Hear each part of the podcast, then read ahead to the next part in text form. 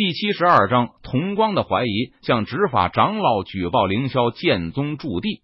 陈宇正在指点于子琪修炼，他自然也感觉到了躲在不远处行踪鬼鬼祟祟的童光。不过，陈宇并没有将童光给揪出来，因为对于他来说，童光不过是脚下的一只蚂蚁，他随时都可以一手将其捏死。而且，陈宇还施展了幻术，让童光无法发现他的存在。对方只能看到于子琪一个人。于子琪在和谁说话呢？不远处，童光躲在一棵大树后面，看着于子琪开口。他心中疑惑道：“童光在悬崖峭壁上只看到了于子琪一个人，他并没有发现第二个人。怪不得于子琪每天都偷偷摸摸的一个人来到这里。我猜他肯定是和某个人在这里接头。我猜于子琪很有可能是其他宗门势力派来的奸细。”他每天都将关于凌霄剑宗的情报传给接头的人。同光脸色微沉，目光精芒闪烁。他在心中暗暗猜测道：“我若是向执法长老举报于子琪，一旦属实，我将会获得丰厚的奖励。”同光的脸上浮现出兴奋的神色，他在心中暗暗的想到。想到这里，同光不再迟疑，他立即转身，悄悄离开了悬崖峭壁。朝着执法大殿走去，师兄，我有要事向执法长老汇报，请帮忙通报一下。在执法大殿门口，同光神色恭敬，将守在门口的执法弟子抱拳行礼道：“哦，什么事情？执法长老事务繁忙，若是普通的事情，告诉我们也可以，就不用麻烦执法长老了。”执法弟子并没有轻易让同光进入执法大殿，他出声询问道：“师兄。”我发现外院有名弟子行踪诡异，我猜他很有可能是其他宗门势力派来的间谍，而且对方在宗门内还有接头的人，不知身份，不知实力。我想，只有执法长老亲自出手，才能做到万无一失。同光闻言，知道自己如果不说出一些有用的信息，恐怕对方是不会让他见到执法长老的。哦，居然有这种事情，好。你在这里等会，我现在就进去向执法长老禀告一声。执法弟子听了同光的话后，他也是稳稳吃了一惊，然后吩咐道：“是师兄。”同光点头应道。随后，执法弟子转身进入执法大殿。只见在执法大殿中，有一名身穿青色长裙的漂亮女子端坐在主位上，正在处理着桌上摆放的文件。这名青色长裙女子。便是李青衣，他的修为已经达到了金丹期大圆满境界，只差一步就可以踏入元婴期了。原先的执法长老则是必死关，不突破元婴期修为，便不出关。于是柳玄宗就让李青衣来担任凌霄剑宗的执法长老了。李青衣本就是凌霄剑宗的首席真传弟子，在弟子中的威望很高，所以他做执法长老。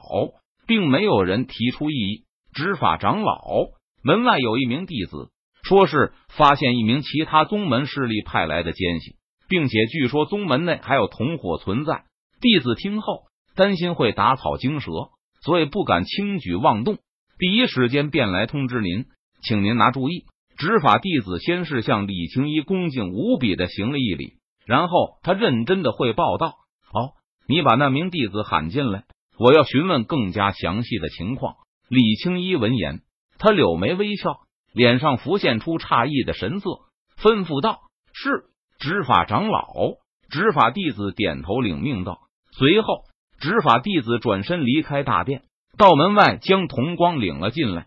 外院弟子童光见过执法长老，童光走进大殿，他看到坐在主位上的李青衣，不敢怠慢，连忙行礼道。不必多礼。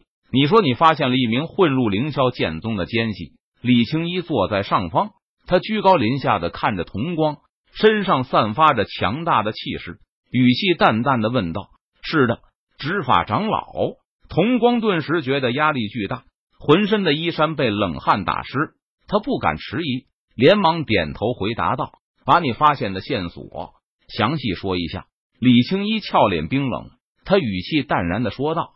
是执法长老，同光点头应道。他将事情的来龙去脉毫无保留、一五一十的全部都告诉了李青衣。哦，每晚都是半夜三更，避开众人，独自进入澡堂。每天日落之时，都是悄悄一人前往后山悬崖峭壁，疑似和人接头。如此诡异的行为，的确不像是正常人所为。对方一定隐藏着某种不可告人的秘密和目的。李青衣闻言，他脸色微沉，陷入沉思之中，低声自言自语道：“对方现在还在后山悬崖峭壁上吗？”李青衣眼中寒芒一闪，他抬眸看着童光问道：“李青衣决定，不管这事情是真是假，但凡是有任何怀疑的人，他都不能坐视不管。毕竟，其他宗门势力派来的奸细。”窃取凌霄剑宗的情报，如果不处理，恐怕会对凌霄剑宗造成巨大的伤害和损失。回执法长老，对方会在后山一直待到月上牛斗时才会离开。童光不敢怠慢，他连忙回答道：“现在还没到月上牛斗时分，事不宜迟。来人，立即召集第一执法小队，随我以最快的速度赶到后山，抓捕奸细。”李青衣闻言，他没有任何犹豫，立即召集人手，下令道。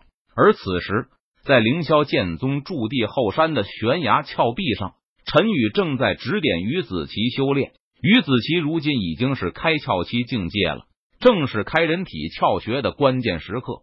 普通人开九颗人体窍穴就已经很了不起了，一般的武道天才开十二颗、二十四颗、三十六颗。就足以傲视年轻一辈的所有人了。不过，陈宇觉得以于子琪的天赋，开三十六颗人体窍穴不难，开七十二颗人体窍穴虽然比较难，但也不是不可以达成。然而，陈宇却想让于子琪开一百零八颗人体窍穴，这样一来，于子琪就能跟他修行青莲剑歌了。虽然让于子琪开一百零八颗人体窍穴似乎是不可能的事情。但是对于陈宇来说是有些难度，不过却有希望。毕竟陈宇什么都不多，就是丹药多。他觉得于子琪在这么多丹药的支持下，应该可以将人体窍穴开到一把零八颗。那他怎么来了？